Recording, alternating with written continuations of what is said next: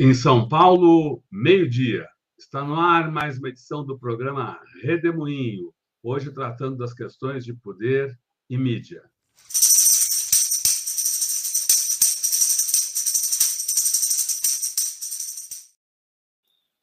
Olá, Ângela Carrato, é um prazer tê-la aqui nesse Redemoinho de quinta-feira. Ângela Carrato é professora da Universidade Federal de Minas Gerais, de jornalismo. O que você tem observado na cena midiática aí pós a vitória de Lula?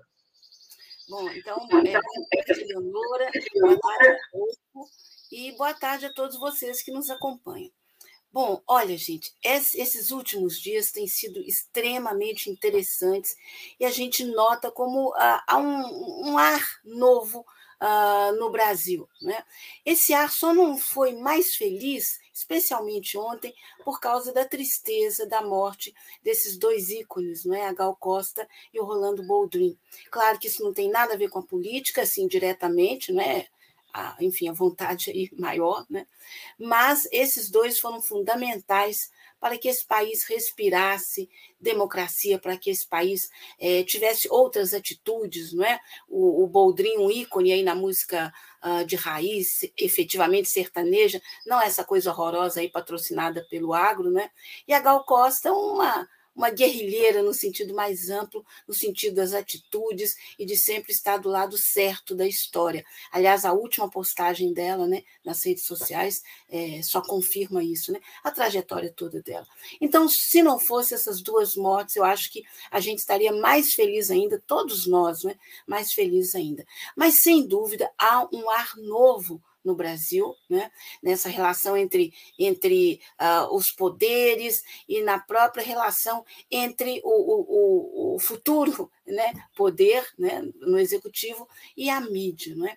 E aí eu quero começar destacando como que foi ontem o dia e como que é um dia, digamos assim, emblemático nesse sentido.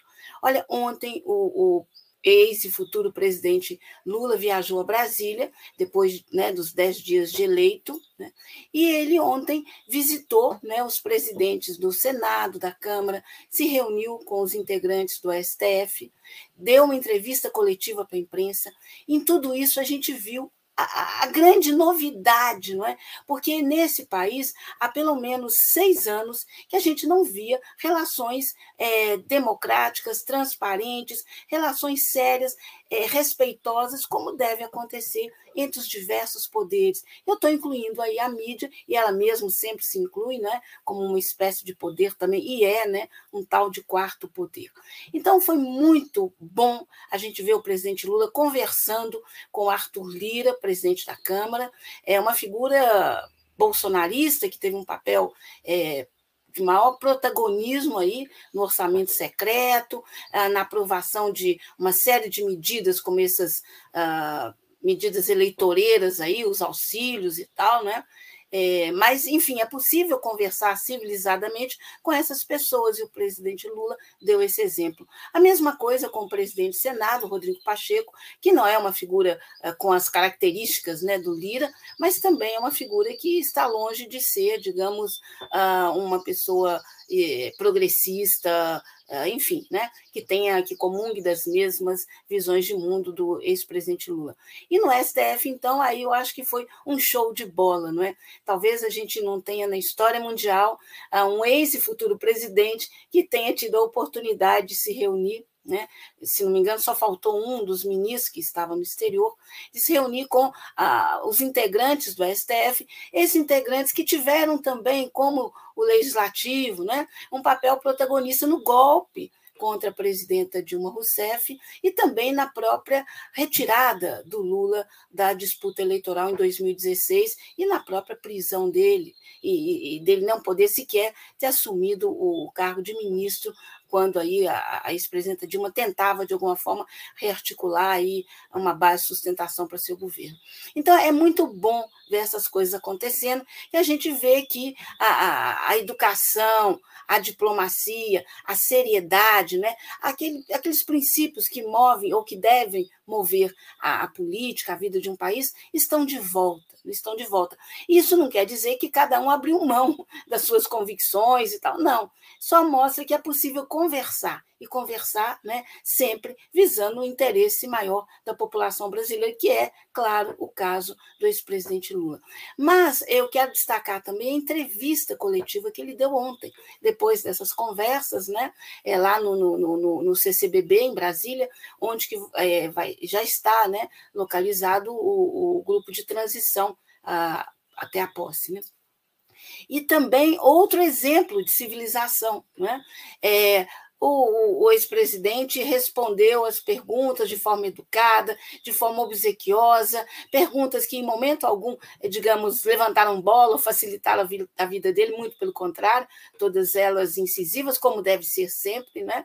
Mas ele mostrou que é possível, sim, uma vida civilizada com a mídia, diferentemente desse presidente que ainda está no poder, mas cujo governo na prática já acabou, que sempre tratou jornalistas e empresas de mídia, exceto as que foram vassalas dele, né?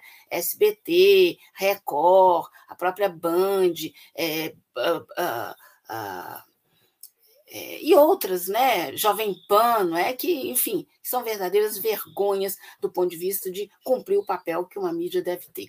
Então ele mostrou sim, né, uh, e, e, eu acho que ficou muito bem delineado ali como que vai ser, né, o novo governo Lula. Não que a gente não saiba, que a gente não conheça, que a gente, né, mas foi muito claro para todas as pessoas, né, e envolvendo aí todos os poderes.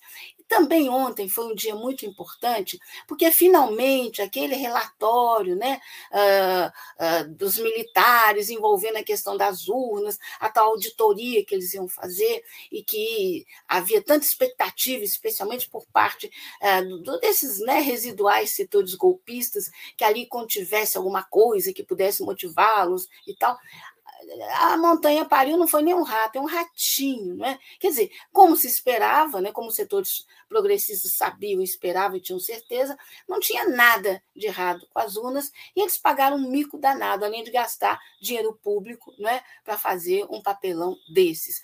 E isso foi muito importante essa divulgação, porque esses residuais setores golpistas apostavam muito no resultado desse, desse relatório. Né? Tanto que ontem, anteontem, em Brasília, é, se verificou muita mobilização de caminhões, enfim, né? em torno ali daquele pessoal que está lá na frente do, do Forte Apache, fazendo aquela papagaiada toda, né? É, em outros setores também, em São Paulo ainda tem um, um grupo uh, que faz isso, aqui uh, em Belo Horizonte, né, na frente do comando do Exército também, e esses, esses setores ficaram muito desapontados. Alguns se sentiram, inclusive, ludibriados, né? É, tipo, estamos fazendo papel de bobo. Claro, estavam sim, e quem continuar nessa vai fazer mais ainda papel de bobo e papel de otário.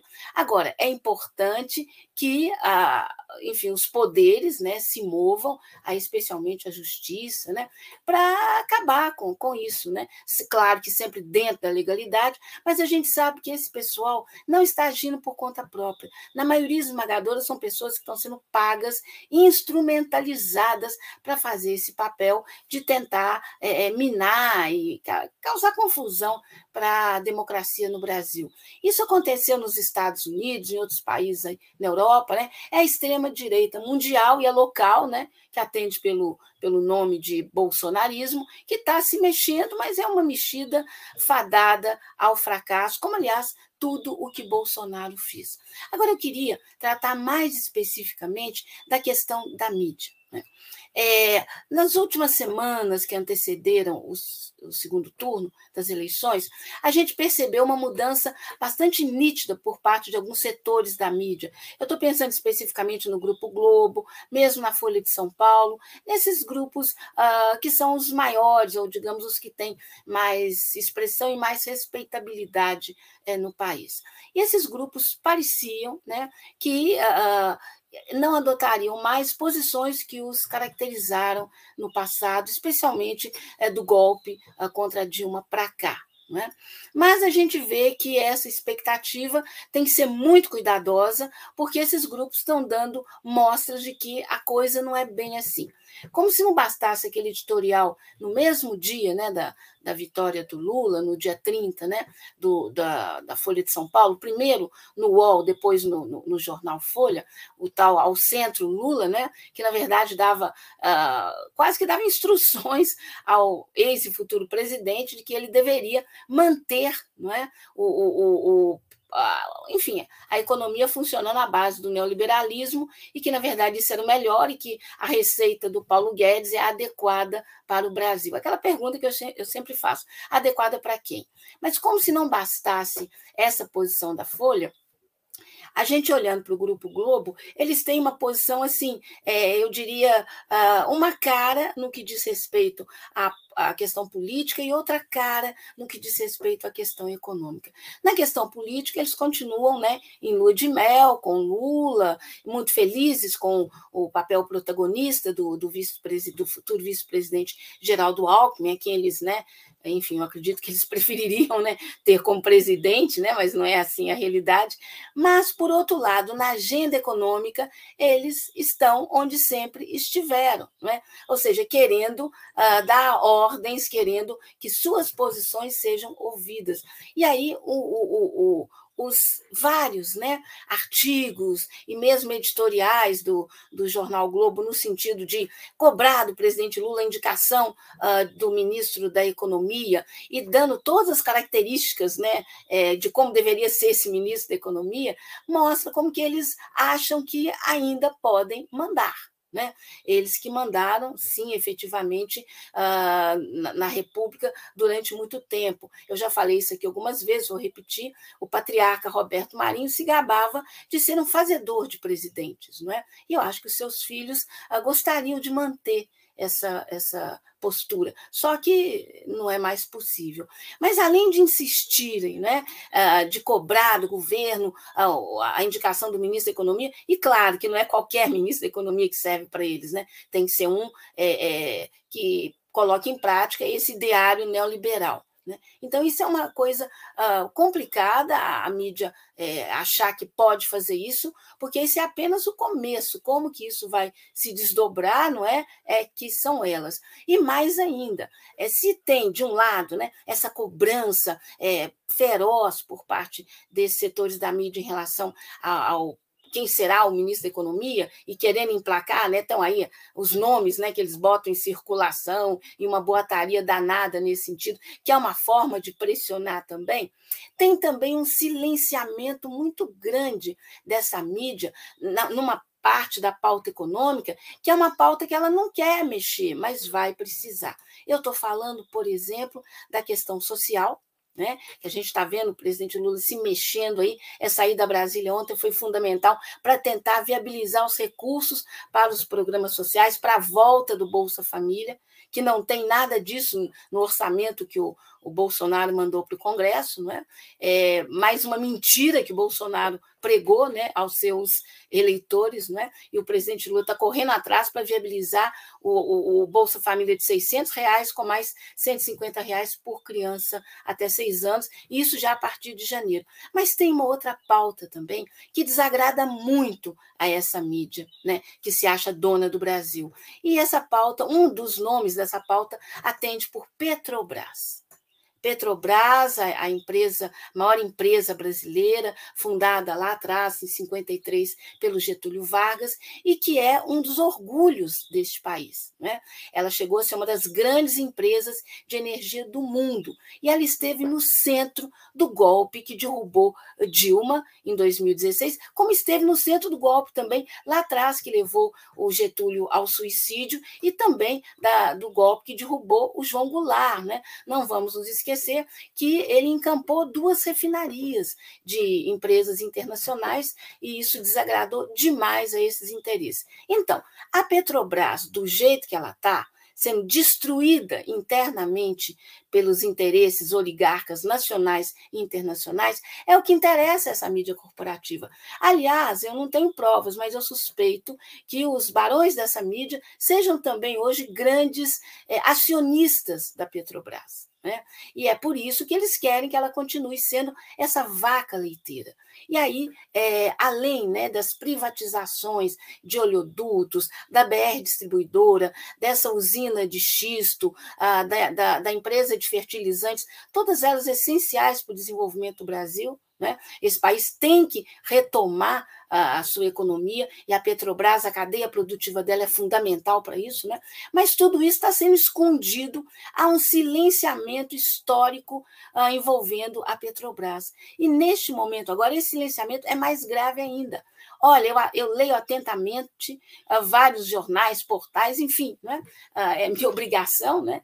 É, mas eu não encontro nada, a não ser na mídia independente, né? aqui no Tutameia e em outros, né? eu não encontro nada sobre a Petrobras. E quando eu encontro alguma coisa na mídia corporativa, é batendo palmas para a nova distribuição de dividendos. Gente, isso é rapinagem essa terceira distribuição, distribuição de dividendos, não é? Que aconteceu agora, é tentar deixar o caixa da empresa zerado, sem que ela tenha condição de se recompor e de é, retomar o papel protagonista que ela tem na economia brasileira. Eu tive essa semana conversando com o pessoal do Sindipetro, não e eles estão muito preocupados, é, é, é um dos sete sindicatos é, filiados à FUMP, né, Federação Única dos Petroleiros, e eles, ao mesmo tempo que estão comemorando uma alegria enorme com a vitória do ex-presidente Lula, eles estão muito preocupados, porque eles é, têm certeza que o Bolsonaro e a turma dele vão tentar aprontar ainda nesse, nesses né, 50 e poucos dias que faltam para o fim desse terrível, funesto governo Bolsonaro, e que eles vão tentar aprontar mais ainda na Petrobras, vão tentar fazer, enfim, é, é destruir de vez a empresa. Então, eu, é, se por um lado, né, a mídia brasileira ela dá sinais, né? ela mostra que está é, com ares novos, né? com, enfim, entendeu né? o que, que é um governo autoritário que por dentro destrói a democracia. Por outro lado, na pauta econômica, eu acho que é, ela ainda acha que vale insistir né? naquelas coisas horrorosas que ela tem muita responsabilidade e que aconteceu. Então é isso, né, gente? É, olho vivo, né? olho vivo nessa pauta econômica que essa mídia continua continua querendo impor, e, sobretudo, olho vivo, porque a Petrobras precisa ser defendida e merece ser defendida. É isso. Muito obrigada, Ângela. Muito obrigado por sua participação aqui no Redemoinho, o programa que a gente transmite de segunda a sexta-feira, sempre ao meio-dia, cada dia com um tema específico. A professora Ângela Carrato conversa conosco sobre as questões de poder e mídia. Amanhã a gente se mantém discutindo as questões do Brasil com o historiador Manuel Domingos Neto. Muito obrigado, Ângela, muito obrigado a todos vocês que nos acompanharam neste redemoinho e seguem conosco pela internet afora. Boa tarde, Ângela. Boa tarde, pessoal. tchau. tchau. tchau.